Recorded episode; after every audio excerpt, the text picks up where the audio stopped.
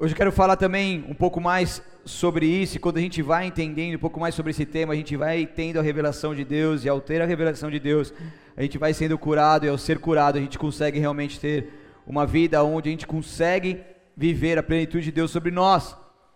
Ah, o conceito da orfandade, ela tem mudado com os dias, e hoje nós estamos cercados por uma multidão de crianças que, mesmo mesmo tendo pai ou mãe em casa, eles vivem uma situação de vulnerabilidade, eles vivem numa situação muitas vezes de risco e escassez de afeto.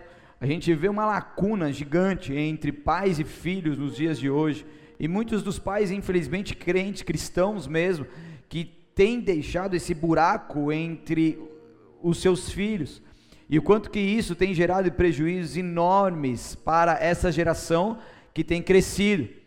Todas essas crianças, elas estão tendo os seus direitos igualmente roubados e o seu desenvolvimento integral comprometido. E quando o desenvolvimento integral se compromete, consequentemente no seu futuro, no seu crescimento, naquilo que ela vai então depois lidando com a vida, isso vai ocasionar nela alguma dificuldade de enfrentamento. Então é uma geração de órfãos, mas de órfãos de pais vivos. Muitas vezes a gente falava muito da questão do órfão, é o órfão, aquele que não tem o pai, não tem a mãe, mas a gente está vendo que realmente essa mãe é dos dois, mas não existe essa conexão, existe essa lacuna, ou até mesmo aqueles que os pais e as, os pais, tanto o pai tanto a mãe, estão vivos, mas não moram na mesma casa, mas também existe essa lacuna. Então, sim, existe a orfandade de pais vivos. Tem uma frase que diz que a morte física dos pais não é condição necessária para o filho se transformar em órfão.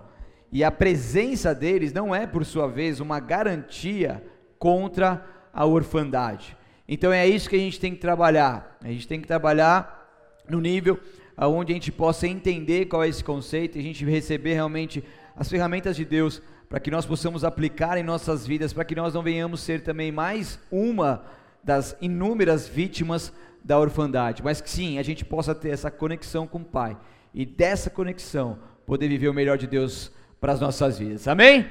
Estão comigo? Então abra seu sua Bíblia aí no livro de Samuel, no primeiro Samuel, capítulo 8, versículo 1. E hoje o título dessa palavra é rei ou pai. Então apertem seus cintos que a gente vai decolar, certo, Valdo? Vocês gostam de voos mais altos, sim ou não? Então no versículo 1 de 1 Samuel 8 diz: Quando Samuel ficou idoso, nomeou seus filhos para serem juízes sobre Israel. Joel, seu filho mais velho, e Abias, o segundo mais velho julgavam em Berseba, mas não eram como seu pai, eram gananciosos, aceitavam subornos e pervertiam a justiça. Por fim, as autoridades de Israel se reuniram em Ramá para discutir essa questão com Samuel. Eles disseram: Olhe, o Senhor está idoso e seus filhos não seguem seu exemplo, escolha um rei para nos julgar, como ocorre com todas as outras nações. Samuel não gostou de que lhe tivessem pedido um rei e buscou orientação ao Senhor. O Senhor lhe respondeu: Faça tudo o que eles pedem, pois é a mim que rejeito, e não a você. Eles me rejeitam como seu rei. Desde que os tirei do Egito até hoje, eles têm me abandonado e seguido outros deuses. Agora tratam você da mesma forma. Faça o que eles pedem, mas advirta-os solenemente a respeito de como o rei os governará. Pode deixar marcado aí na sua Bíblia, depois a gente vai ler os próximos versículos desse capítulo, mas só você entender um pouco aqui o contexto, que nesse contexto eles estavam vivendo então a época de juízes, tá? Então antigamente existiam ali os sacerdotes, os profetas, e depois tinha então os juízes que eram levantados para poder liderar o rei, desculpa, liderar o povo. Não existia ainda uma monarquia, mas esses juízes faziam o papel realmente de uma liderança para que o povo não viesse a se corromper, para que o povo não viesse a ficar perdido, mas que tivesse sempre uma orientação de uma pessoa capaz de orientá-los.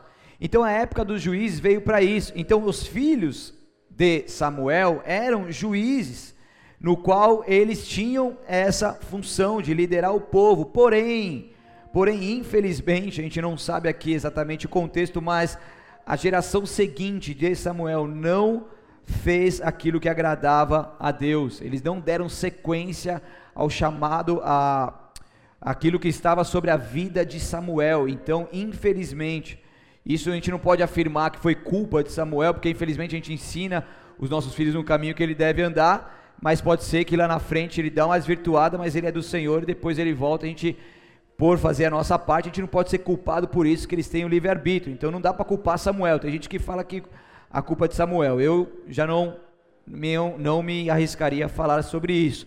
Mas de fato é que a geração sucessora de Samuel não conseguiu dar continuidade no seu trabalho. Então estava uma bagunça. Eles não conseguiam ali é, lidar com as situações, então eles estavam pedindo um rei. Ok? Estão comigo? E por que, que eles estavam pedindo um rei, além dessa questão dos filhos de Samuel?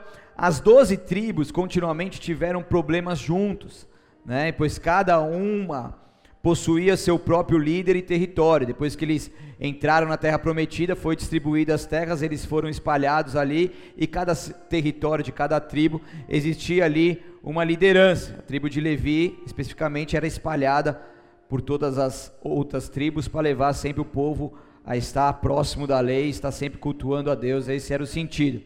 Então eles esperavam que um rei pudesse vir e unir essas tribos que estavam cada um para o seu canto né, em uma única nação, em um único exército. E o povo também estava clamando aqui porque eles queriam que eles queriam ser, presta atenção, como as nações vizinhas. E era exatamente o que Deus não desejava.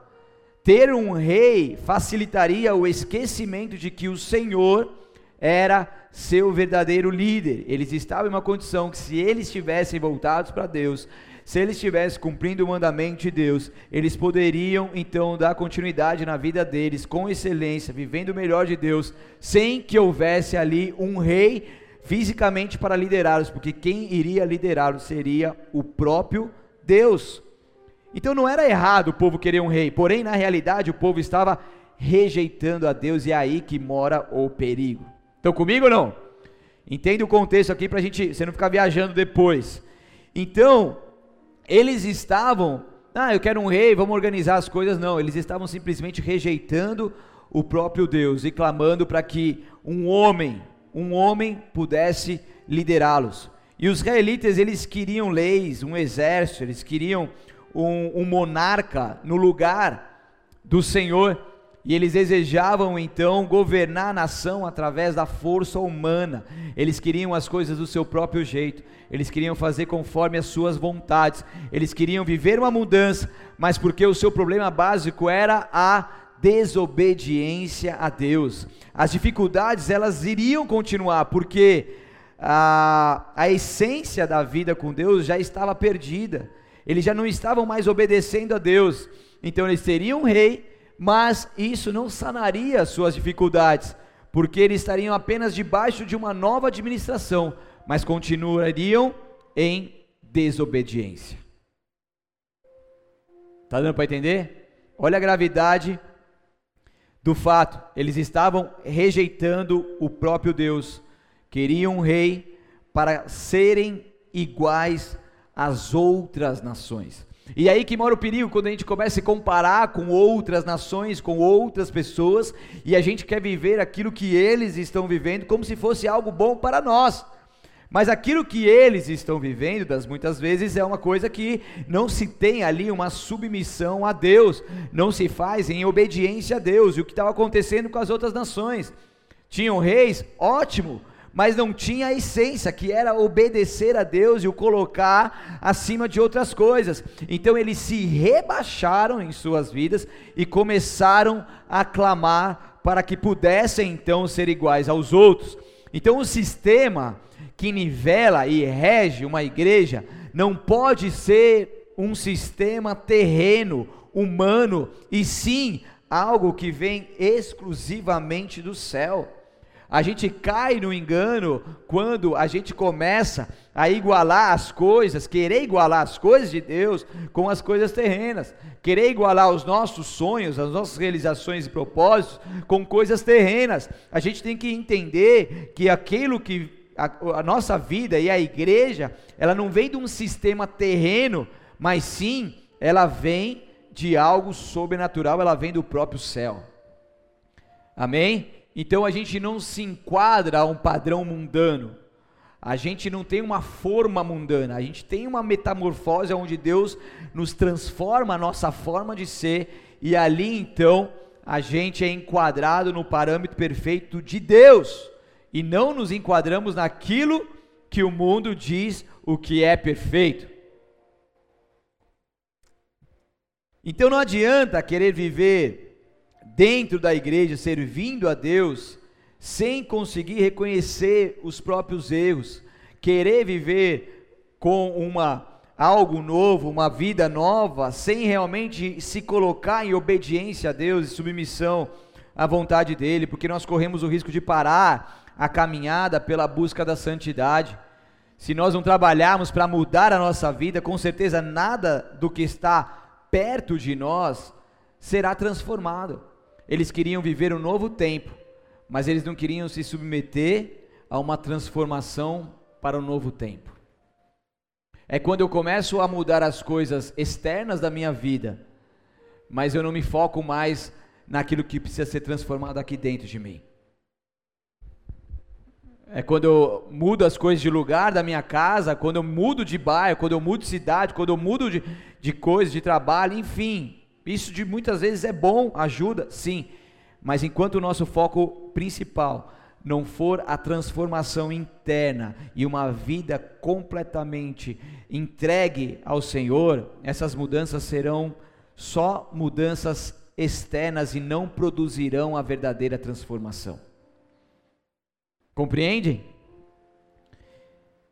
Então, desde sexta-feira até final da tarde de hoje, lá em Israel, eles estavam comemorando o ano novo judaico. Eles comemoram o ano 5781, eles, eles contam a partir do nascimento de Adão, e é o Rosh Hashanah, que é o ano novo judaico. E esse ano novo judaico, ele, ele sempre está próximo da festa das trombetas, e neste ano especificamente, ele cai no mesmo dia da festa das trombetas, que é uma festa muito especial em Israel, no meu ponto de vista, acho que é a principal, aonde os chofares são tocados e o povo é chamado ao arrependimento. Eles eles comemoram o ano novo 5781 porque eles não acreditam que Jesus Cristo, Yeshua HaMashiach já veio, já morreu, já ressuscitou, já subiu e vai voltar agora para levar a sua igreja para reinar por toda a eternidade aqui na terra. Então por isso que eles contam esse ano. A gente conta 2020 depois de quem? De Cristo, porque ele já veio e ele é o nosso Salvador. Então, ali é onde, mas existe um princípio e as festas judaicas elas simbolizam muitas coisas proféticas no relógio de Deus, Israel, o relógio de Deus. E essa festa então, a gente ali é levado o povo ao arrependimento, e é isso que, que tem acontecido. Deus ele tem feito seus chofares sendo tocados para que nós verdadeiramente possamos também nos arrepender. Esse ano foi um ano que começou o sexto ano do Shemitah. Um dia eu quero trazer alguma coisa a mais para que vocês possam entender é, a essência dessa, desse significado do Shemitah, que tem muita coisa que acontece nesse, nesse ano, nesse ciclo que vira, e a gente está conectado a isso. Quero trazer depois para vocês algumas coisas, para vocês entenderem a importância. A gente está ligado que muita coisa acontece nesse ano e as pessoas nem sabem porquê. Eu já tenho vivido muita coisa e eu posso entender com os olhos espirituais o que Deus está fazendo. Deus está movendo as coisas de lugar, igreja. Deus está tocando os chofares, Deus está levando o povo a arrependimento. Infelizmente, tem pessoas que continuam cegas e surdas quanto a isso, mas aqueles que ouvirem os chofares, aqueles que se prostrarem diante de Deus, aqueles que entregarem a sua vida por completo, confessar os seus pecados, suas mazelas, colocar isso diante de Deus, eles verdadeiramente viverão algo profundo e precioso que Deus tem para cada um de nós. Cabe a nós, os chofares estão sendo tocados, a gente está ouvindo, A gente ouve a palavra, a gente ouve a palavra de exortação, a gente ouve o chacoalhão de Deus, muitas vezes que vem sobre as nossas vidas para nos levar a um prumo, mas cabe a nós dobrar os nossos joelhos, se prostrar e falar: Deus, eu estou ouvindo isso gerar em nós um temor, isso gerar em nós um quebrantamento, porque ser crente não custa nada. Tem uma frase que eu vi esses dias, mas ser discípulo nos custa tudo. Ser crente é fácil, até o diabo é. Crente é aquele que crê em alguma coisa. Mas ser discípulo é ser um seguidor de Jesus, é onde eu nego a mim mesmo, eu carrego a minha cruz e eu sigo a Jesus Cristo. Ou seja, eu não tenho mais nada que é meu, porque a minha vida foi completamente entregue no altar dele. Agora eu vivo a vida de Cristo. Então, ser discípulo nos custa tudo, e Deus espera que nós verdadeiramente sejamos esses seguidores dele. Seguidores que não têm o que estar preso neste mundo terreno, mas que está verdadeiramente aliançado com Ele, com o Rei, por toda a eternidade. Em Isaías capítulo 55, versículo 1, não precisa abrir, diz assim: Alguém tem sede, venha e beba, mesmo que não tenha dinheiro. Venha, beba vinho ou leite, é tudo de graça. Olha que delícia. Você vai no supermercado e fala assim, ó, hoje você pode pegar o que você quiser. Passa aqui no, aqui no, no caixa, só que você não vai passar no caixa, você pode passar direto, você não precisa pagar nada. Hoje é tudo de graça. Olha que maravilha. Seria bom, não seria? Pelo menos uma vez por mês, né? Hã? Você é louco, o negócio está assustador, gente. Eu evito ao máximo no mercado hoje em dia, porque você vai com duas sacolinhas sem conto. Ah, peguei duas sacolinhas aqui, ah, legal, quanto foi? Ah, 100 reais. Falei, caramba, então evita, é melhor não ir, é melhor não ir, né? Mas aqui está falando, alguém tem sede, venha e beba, e mesmo que você não tiver dinheiro para pagar, venha e beba, porque é tudo de graça. Sabe por quê? Porque aqui mostra um princípio espiritual, porque é possível comprar algo que não tem preço, com algo que tem valor, e o valor é a própria vida. E quando a nossa própria vida é entregue no, nas mãos de Deus, nós podemos então ter esse livre acesso à água viva. E isso nós podemos beber dessa água, nós podemos então ter o acesso ao trono da graça, e isso de forma gratuita, não precisamos mais pagar por isso, e Deus quer toda a nossa vida, e se Ele tiver você, Ele tem tudo, e quando isso acontece, nós desfrutamos de tudo que vem dEle gratuitamente, de grátis, sem pagar um real, pela graça, é o favor que nós não merecemos, mas Deus faz questão de nos dar. E quando nós reconhecemos a paternidade de Deus em nós, nós passamos então a ter um relacionamento íntimo com Ele. Sabe por quê? Porque só o Pai pode tocar na intimidade do filho. Muitas pessoas não rompem essa vida com Deus de mais intimidade porque ainda não conseguem enxergá-lo e vivê-lo como Pai. E quando isso não ocorre, as pessoas elas ficam em um nível superficial e isso é fato e não tem nada que você fale que vai mudar isso, porque isso é um princípio que é bíblico. Isso é um princípio de Deus. Eu sei, eu já falei várias coisas aqui de, de, de, consequências, eu sei que você muitas vezes pode ser uma vítima de tudo isso, entendo, sei que para você pode ser muito difícil ouvir tudo isso, isso não entra, isso é algo meio travado ainda, eu sei, mas também sei que se você se abrir, entender e ter essa revelação e trabalhar em cima disso, você vai ser curado e curado, isso é fato. Amém? Isso é fato. Mas isso depende de você e é uma luta constante. Mas você pode viver de, com, e você pode viver com certeza tudo isso. Então, quando eu consigo ver meu Deus como pai, automaticamente esse pai ele tem uma conexão comigo como filho e ele pode tocar na minha intimidade, ele pode curar a minha intimidade, ele pode curar as minhas dores, meus traumas, ele pode tocar no mais profundo da minha alma. Sabe quem são os filhos? Aqueles que nós podemos conhecer a intimidade da sua casa. aquele que abre o seu coração sem reserva para o Pai, para a paternidade espiritual, para a liderança, para aqueles que lideram a sua vida no ministério, seja na célula, seja um, um, um discípulo de líderes. O filho é aquele que, quando a coisa vai mal, ele não vai contar mentiras e colocar uma capa para manter uma aparência que tudo está bem. Ele simplesmente ele se rasga e ele chora e ele fala a verdade. Tem uma pessoa que de tempo em tempo ele vem confessar os mesmos pecados para mim.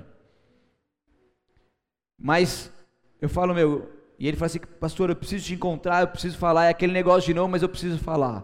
Eu falei, não tem problema, eu sei que hoje você está mais forte do que você estava antes.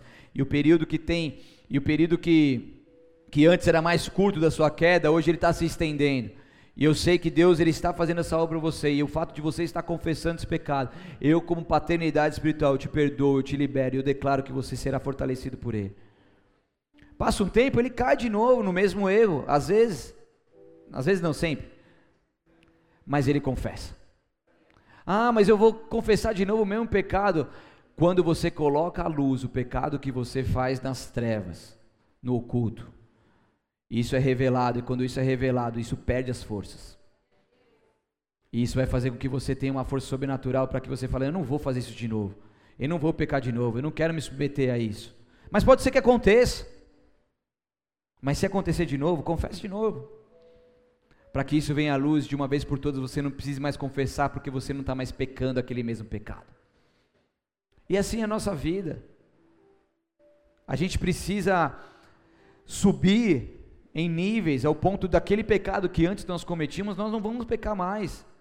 E quando a gente fecha esse ciclo, Deus mostra outros pecados que nós cometemos, outros erros que nós fazemos, outras deformidades de caráter que nós temos, e daí que a gente faz, a gente se abre novamente, Deus vai lá, Ele vai transformando, Ele vai curando, Ele vai nos ajudando, a gente vai seguindo, e vamos seguindo de glória em glória, de vitória em vitória, vamos seguindo nesse processo de transformação que Ele tem para as nossas vidas, e isso é maravilhoso, isso é glorioso.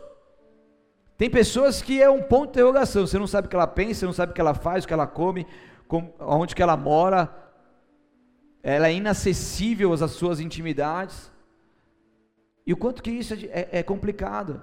Porque filho que é filho, mano, tá mal, mas tá aqui, filho, ó, pisei na jaca. Mas eu sou filho, eu errei, mas está aqui, ó, minha vida é, é essa. Eu não vivo uma mentira. Eu não vivo uma mentira. E como é bom a gente ter essa transparência, como é libertador a gente ter essa sinceridade. E quando você tem uma liderança que cuida de você, você precisa confiar nessa liderança. Essa liderança, como a gente sempre prega, sempre levando o sigilo consigo, olhando com os olhos de amor para a sua vida, perdoando com o perdão de Deus. A gente não está aqui para julgar ninguém. A gente está aqui para falar assim, poxa, de novo, mas você é um pecador, é errado de novo, que vacilada, não. Você está aqui, vem cá. Nós, como líderes, precisamos fazer o papel de Deus. Porque quando nós estávamos ali na sarjeta, fazendo um monte de besteira, errando pra caramba, fazendo um monte de coisa que desagrada a Deus. A gente foi até Deus todo sujo, todo estrupiado. E Deus não foi perguntar, poxa, de novo você fez isso? Pô, mas por quê? Mas por quê? Deus simplesmente pegou, nos abraçou e falou: Que bom que você voltou. Que bom que você está aqui. Que bom que está me confessando. Eu, como liderança, eu te perdoo. Eu te libero para uma vida de santidade. Eu te libero, eu declaro as bênçãos do Senhor liberadas sobre você. E que a gente vai seguir em frente. Você não está sozinho. Vacilou agora, mas tudo bem. Vamos junto, cara. Vamos junto. Às vezes vai precisar dar um tempo alguma coisa, mas tudo bem, mas a gente está junto. Vamos caminhar junto. Não dá para a gente ficar numa vida de mentiras, numa, numa, numa, numa vida que é um, uma incógnita, numa vida de máscaras. E Deus me deu uma frase fazendo essa palavra que diz assim: Você até consegue suportar o frio com uma roupa apropriada, mas ele só vai embora quando vem o calor. Você consegue até passar momentos frios da sua vida, colocando uma roupa e aquele frio, de certa maneira, ele é maquiado ali, você não passa tanto frio, mas você só consegue ter uma vida aquecida quando vier o calor do Espírito Santo de Deus sobre você e você verdadeiramente não depender mais de roupas que eliminam o frio por um tempo, por, por algo temporário, por algo paliativo mas você vive sem essa dependência dessas roupas de frio, porque você tem acesso ao fogo do Espírito. E é isso que faz toda a diferença, porque muitos colocam suas roupas para tentar suportar a frieza do seu coração. Depois de, de crises dentro do lar, agem como se tudo tivesse indo muito bem. Mas filho que é filho, abre o seu coração. Filho que é filho, busca o refúgio do Pai. E você, como que você tem agido? Por que, que Muitas vezes você não pede ajuda. Por que, que muitas vezes você não abre seu coração, você não confessa seus pecados? É tempo de a gente deixar esse orgulho de lado e se arrepender. É tempo de a gente se permitir ser ajudado. Muitas vezes a gente clama por ajuda. Quantas vezes eu recebi ligações, ligações de pessoas desesperadas, porque simplesmente não pediram ajuda antes que a bomba estourasse. E daí quando pede ajuda já está tudo dilacerado lá e o trabalho é bem mais complicado. Estão comigo? Porque a pessoa, nossa, mas eu nem sabia disso, é verdade, cara. Nossa, eu não sabia. Nem fazia ideia. Mas a pessoa estava levando aquela vida por tempo, muito tempo. E chegou um momento que ela não suportou mais e a bomba estourou. E quando a bomba estoura, ela clama por ajuda. A gente vai ajudar, lógico que vai, mas vai ser um, um problema muito maior para a própria pessoa. Cara, tô vendo, tô sinalizando alguma coisa, tô vendo alguma coisa que tá, tá dando ruim, tô vendo uma coisa aqui que tá indo por um lado. Cara, já vamos pedir ajuda. Já vamos pedir ajuda. Eu faço isso na minha vida. Tem coisa que a gente já vai sinalizando ali, poxa, já vamos, vamos parar aqui, vamos, vamos trocar uma ideia, vamos ver aí o que, que tem, pode melhorar, o que pode fazer, porque senão se isso aqui estourar lá na frente vai dar ruim. Então aprenda, aprenda a ter uma vida transparente, uma vida de confissão, Confesse as suas tentações, porque quem confessa as tentações não cai em tentação. Sabia? Cara, mano, tô com uma vontade de usar um produto aqui, um negócio mantendo uma abstinência gigante. Só o fato de o cara falar isso e ter uma outra pessoa, às vezes mesmo pelo telefone, tá orando por ele ali. Aquilo é sanado e aquela pessoa não cai em tentação, porque ela colocou aquilo que estava levando ela à ruína para fora e aquilo foi colocado diante de Deus e aquilo perdeu as suas forças. Cara, é um princípio tão simples, tão simples. Pessoal da NV sabe o que, que eu estou falando. Quantas pessoas deixaram de cair porque simplesmente fizeram uma oração? E é isso que a gente orienta. Cara, mano, tá com vontade de usar, tá com vontade de pisar na jaca, tá com vontade de, de fazer besteira. Só liga pra gente antes. Só isso. Só liga pra gente antes. E nessas ligações a gente ora, a gente orienta tudo e a pessoa simplesmente ela por si só, ela perde a sua vontade na maioria das vezes. Na maioria das vezes. Porque quando a tentação é colocada, porque vem primeiro na mente, cai para o coração e depois já vai para a ação. E quando o negócio começa a bombardear minha mente, eu já coloco na luz, isso não vai cair para o meu coração e não vai me levar a errar. Amém? Quando o povo de Israel pediu, dai-nos um rei, foi exatamente isso que lhes foi sucedido. E quem foi o rei que foi dado a eles? Saul, vocês estão afiados. Primeiro rei a assumir, então, monarquia de Israel, ele se chamava Saul. Mas ele começou então a governar conforme o que o povo queria, não era a vontade de Deus, fique bem claro isso.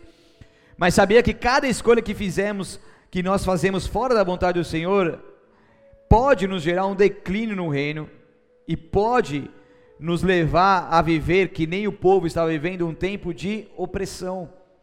Quando nós assumimos as rédeas das nossas vidas e queremos decidir por, por nós mesmos, queremos decidir fazer as coisas na força do nosso braço, isso vai fazer com que nós vivemos uma vida de declínio, assim como o reino, o, como o povo estava vivendo, e também, muito provavelmente, passamos um tempo de opressão, porque caso o povo houvesse submetido à liderança de Deus, os israelitas eles teriam prosperado além das suas expectativas. A gente vê isso em Deuteronômio 28 falando sobre as bênçãos da obediência e da e, da, e, e as maldições da desobediência, mas falando sobre as bênçãos da obediência, mostra o quanto que o povo seria próspero, ele seria ali então, além das suas expectativas, suprido por Deus. Mas eles não se submeteram à liderança do Deus, então viveram um tempo de opressão, e a nossa obediência é falha. Quando nós pedimos que a Deus que conduza a nossa família, a nossa vida pessoal, mas a gente continua vivendo de acordo com os padrões e valores deste mundo, como que Deus vai estar acima de todas as coisas? A gente quer que Deus supra a nossa necessidade e ajude a resolvermos os nossos problemas, mas ao mesmo tempo a gente não entrega tudo que nós pedimos nas mãos dele, a gente não entrega isso por completo, então a gente vive algo que não é profundo com o Senhor, a gente continua a viver nos acordos, padrões, os valores deste mundo, e a fé em Deus, ela deve envolver todas as áreas práticas da vida, todas, 100%. Então o povo ele poderia continuar sendo guiado pelo próprio Deus, mas eles começaram a olhar muito para as coisas terrenas e começaram a clamar por um rei em vez de ser direcionado por um pai. E lá em 1 Samuel, capítulo 8, agora no versículo 10, antes, antes de acontecer, de, de conceder o pedido, Deus alertou, alertou o povo por Samuel. É isso mesmo que vocês querem? Mas presta atenção. 1 Samuel 8,10 diz: Então Samuel transmitiu a advertência do Senhor ao povo que lhe, de, que lhe pediu um rei. Disse ele: Este é o modo como o rei governará sobre vocês. Ele convocará seus filhos para servi-los em seus carros de guerra e como seus cavaleiros, e os fará correr à frente de carros, dos carros dele. Colocará alguns como generais e capitães de seu exército exército, obrigará outros a arar seu campo e a fazer as colheitas, e forçará outros mais a fabricar armas e equipamentos para os carros de guerra. Tomará suas filhas e as obrigará a cozinhar, assar pães e fazer perfume para ele. Tomará de vocês o melhor de seus campos, vinhedos e olivais, e os dará aos servos dele. Tomará um décimo de sua colheita de cereais e uvas para distribuir entre seus oficiais e servos. Tomará seus escravos e escravas e o melhor do gado e dos jumentos para uso próprio. Exigirá um décimo de seus rebanhos e vocês se tornarão escravos dele. Quando esse dia chegar, lamentarão por causa desse rei que agora pedem, mas o Senhor não lhes dará ouvidos. Mas o povo se recusou a ouvir a advertência de Samuel. Mesmo assim, queremos um rei, disseram. Queremos ser como todas as nações ao nosso redor.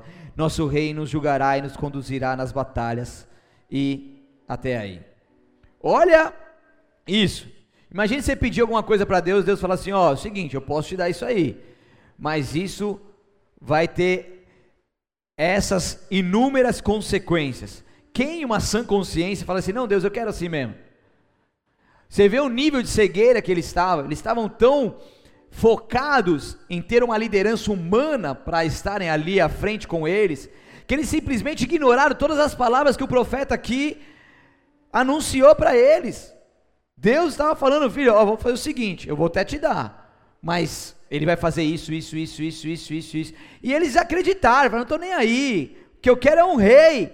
Mesmo assim, eles recusaram então dar ouvidos. Então Israel ele foi chamado para ser uma nação santa, uma nação separada, uma nação única, de, dentre todas as outras, mas estava nesse contexto, mais uma vez, declinando em sua vida, vivendo totalmente oposto ao plano original de Deus. E nós também somos propriedades exclusivas do Senhor, nós somos sacerdócios reais, nós somos aqueles chamados por Ele, como nação santa também. Isso se aplica em nós, pelo novo e vivo caminho. E isso está sobre as nossas vidas, mas muitas vezes nós nos rebaixamos e vamos andando numa vida de declínio, vivendo totalmente oposto ao plano original de Deus para as nossas vidas porque nós clamamos por um rei, mas não, nós não entendemos que o melhor para nós é vivermos debaixo de uma paternidade, de vivermos com o nosso Deus como Pai, abençoando então as nossas vidas. Então o tempo de reinado de Saul foi um tempo de muitas lutas e confusão espiritual, mas todas as vezes que nós colocamos a nossa dependência no Senhor, Ele prepara um pastor de ovelhas para cuidar de nossas vidas. Ele prepara uma liderança que possa nos ajudar. E sabe o que é interessante? que Saul, ele não era pastor de ovelhas como Davi. Sabe o que, que ele era? Quem sabe aqui? Ele cuidava do quê? Jumentos. Ele cuidava de jumentos, de mula. Ele cuidava de mula. Sabe que a diferença entre mula e ovelha? Sabe o que, que é? Vocês não querem saber? Estou vendo a animação de vocês. Querem saber ou não querem? No final do culto eu falo para vocês, então. Agora, a diferença entre uma mula e uma ovelha é que a ovelha, o pastor vai à frente e a ovelha segue o pastor, ouve a sua voz. Com a mula, além de o pastor ter que ficar na retaguarda, muitas vezes ela só anda debaixo de açoite. Vai, sua mula, vai, anda, sua mula. Por isso que tem esse ditado aí, essa mula empacada. É porque mula empaca mesmo. Saúl estava acostumado a cuidar de mulas, mulas que empacavam, ele açoitava ali para ver se elas andavam.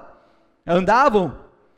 Mas prefira sempre a vontade do Senhor, porque a voz do povo não é a voz de Deus.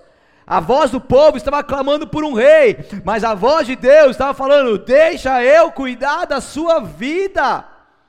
Deixa eu cuidar de você, de todas as áreas da sua vida. Deixa eu cuidar dos seus caminhos. Me dá tudo que você tem, tudo que você é em minhas mãos, que eu me carrego de como pai cuidar com todo o carinho necessário para que você viva os melhores dias da sua vida nessa terra. Porque quando nós cometemos esse erro, nós vamos pagar um preço por isso. Então permita-se viver o plano perfeito de Deus para a sua vida, como um filho obediente que se submete a Ele, como um filho que se entrega por completo a Ele, que tem Ele como Senhor. Muitos, muitos estão presos em palavras que ouviram uma vez, ou algumas vezes, de uma paternidade, seja ela física ou espiritual, de pais, pai ou mãe, liderança, um marido ou alguém que liberou uma palavra indevida para a sua vida. E essas palavras têm poder sobre a vida e sobre a morte. E, muitos, e muitas pessoas que aqui me ouvem podem estar então contaminadas, aprisionadas por essas palavras que geraram morte em você. E quando gera essa morte, essa morte ela vai cauterizando teu coração, ela vai se espalhando para outras áreas da sua vida, ela vai te aprisionando e te fazendo realmente viver numa superfície. Mas eu quero dizer algo que Deus, ele tem palavras e pensamentos de bem para você. Deus ele te ama, Deus ele te cura, Deus ele lança palavras de vida sobre você. E aqui você pôde ouvir algumas palavras aqui no começo deste culto, no louvor, onde Deus estava falando e ativando pessoas aqui profeticamente, pessoas que antes estavam perdidas, pessoas que antes estavam empacadas espiritualmente, de repente ouvem a voz de Deus e a voz de comando de Deus ativa coisas que você nem imagina. E quando você recebe isso e aplica isso na sua vida, você sai dessa vida empacada e começa a viver uma restauração, uma restituição e um avanço que Deus tem para a sua vida em nome de Jesus. E quando você entende que Deus é Pai, você se aproxima a Ele, Ele nunca vai te olhar como um pedinte, mendigando pão. Ele sempre vai te ver como um filho, um filho que se achega ao Pai não para pedir, pedir, pedir. Eu sei que pedir, pedir dá se usar, mas quando eu peço e peço e Ele me dá, na verdade é isso antes de pedir. O meu coração, quando está inclinado totalmente a Ele, as minhas petições, elas são petições que antes nasceram no coração dele, e é por isso que Ele dá. Porque não é a minha vontade, mas antes é a vontade do próprio Deus. Então a gente não é um pedinte, a gente é filho. Você é filho e filha do Deus Altíssimo. Ele cuida de você. Ele, ele te ama e ele espera que você se aproxime dele. E quem sabe você optou em fazer a sua vontade, em ir com a multidão, em clamar por um rei, ou agir como o filho pródigo, se alimentar ali em tal ponto, chegar a um ponto, chegar a um ponto de se alimentar com os porcos. E hoje você vê que você não está mais no centro da vontade de Deus, mas hoje é um dia que você verdadeiramente pode decidir voltar a assumir a sua condição de filho que você tem por herança a Deus. Tentar realizar algo e avançar sem a bênção do Pai é carregar um fardo pesado que nos conduz ao insucesso. Fazer as coisas do nosso próprio jeito nos levará à ruína, mas quando a gente tem a bênção do Pai, a gente tem a direção do Pai, os caminhos se abrem e o fardo é leve e suave, e a vida é uma vida de êxito aos olhos dele em nome de Jesus. E o que eu quero dizer é que Deus, como Pai, está te esperando. E mesmo que você tenha gastado toda a sua herança, mesmo que você tenha feito muita besteira nessa vida, mesmo que você tenha caído e desagradado muito o coração dele, recebe no teu coração mais uma vez esse direito que você tem por filho, porque ele te espera e ele te espera de braços abertos, ele te espera com uma capa, ele te espera com um anel, uma aliança de autoridade sobre você. Ele ainda espera encontrar você na sua volta para casa. Filho nunca deixa de ser filho. E mesmo que ele tenha saído de casa, ele continua sendo filho. Que nem os filhos rebeldes falam para os pais: Ah, você não é mais meu pai. Você não é mais minha mãe. Pode falar. Isso não tem como. É DNA. Você tem o DNA dos céus. Você tem o DNA do Pai Celeste. E filho, que é filho, nunca vai deixar de ser filho. Pode deixar de viver os benefícios de filho por não entender e viver uma orfandade. Mas nunca vai deixar de ser filho. A essência está aqui. A essência está aí. Está aí dentro de você. E é isso que eu quero trabalhar com vocês nessa série pela autoridade de Jesus Cristo e conduzido pelo Espírito, eu quero que você entenda isso, que você seja realmente ativado nessa área, para que você viva os benefícios de como filho, de como filho você é. E mesmo que o filho tenha saído de casa ao retornar, ele possui o mesmo direito que lhe foi dado quando ainda não tinha saído de casa. Então procure viver envolvido na presença dele e não apenas reconhecê-lo. Você não precisa ser tocado, açoitado como uma mula para caminhar. Você não precisa clamar por um novo rei para governar a sua vida. Nós pertencemos ao Senhor e todas as coisas que necessitam ser transformadas em nossas vidas se dão pela direção e pela ativação e pela obra do Espírito Santo de Deus em nós. Ou seja, é algo sobrenatural é algo que vem diretamente de Deus sobre as nossas vidas. Você pode ter um rei te governando, e isso será bom de alguma, de alguma forma, mas o rei jamais poderá te oferecer o que um pai oferece. Escolha ser mais que servo. Escolha ter acesso a lugares do palácio que apenas filhos têm permissões de entrar. Não busque em Deus apenas um rei, mas busque-o como pai. Ouça a voz de Deus e tenha a sua vida transformada exclusivamente por Ele. Porque tudo que pertence ao Pai também pertence ao Filho por legalidade. Relacione-se com Ele. Cada vez mais isso vai sendo quebrado toda a resistência e você vai se relacionando com Ele cada vez mais como Pai, em nome de Jesus. Tenha coragem de abrir o seu coração para Ele, porque Ele abrirá o seu coração para você. E nunca esqueça: tudo que o Senhor deseja é que você o tenha por pai, para que Ele o tenha por filho.